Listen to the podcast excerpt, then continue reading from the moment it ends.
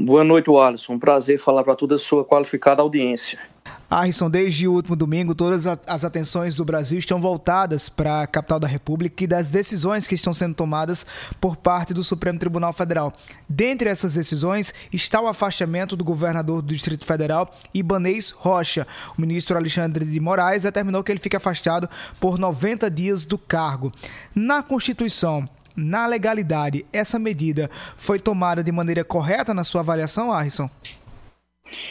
O Alisson, existe a previsão da intervenção federal na Constituição, em seu artigo 34, e, e no inciso terceiro fala de por termo a grave comprometimento da ordem pública, no artigo no inciso 4 fala de garantir o livre exercício de qualquer dos poderes.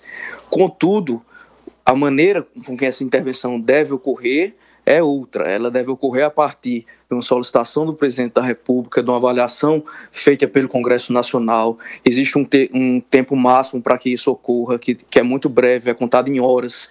Então, o que o Alexandre Moraes, o ministro, decidiu foi bastante temeroso, foi bastante questionável judicialmente.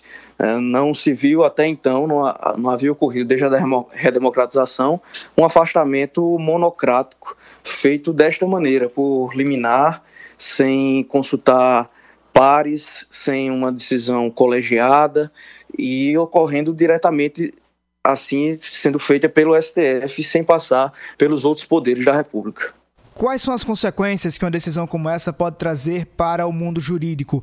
Principalmente a, a, aquela situação de dizer que há base jurídica para futuras decisões.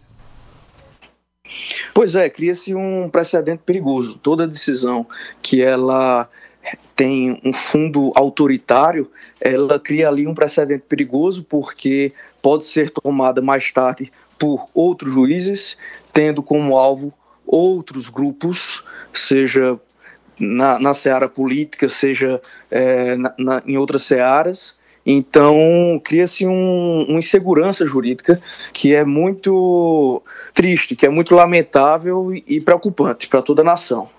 Ô, Arson, diante dessas decisões que foram tomadas lá, qual a medida que você acha que deveria ter sido a correta em relação à ação contra o governador Ibanez Rocha?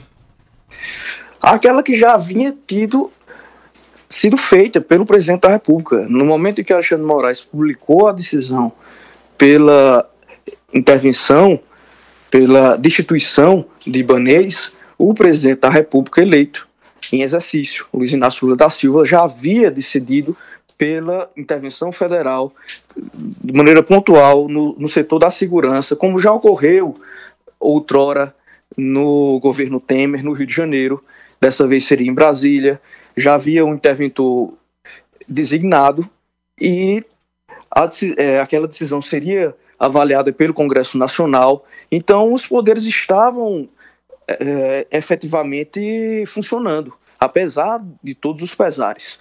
E então, o ministro Alexandre Moraes agiu de uma maneira que impediu até os demais poderes de poderem exercer as suas atribuições.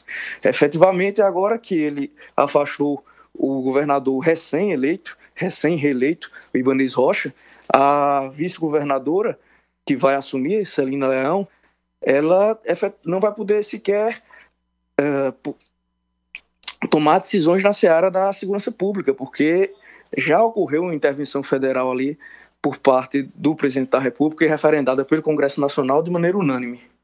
Entendi. Doutor Arrisson Tagino Júnior, advogado, muito obrigado pela sua participação aqui na Hora H. Boa noite. Eu que agradeço a honra de falar para a Rede Mais.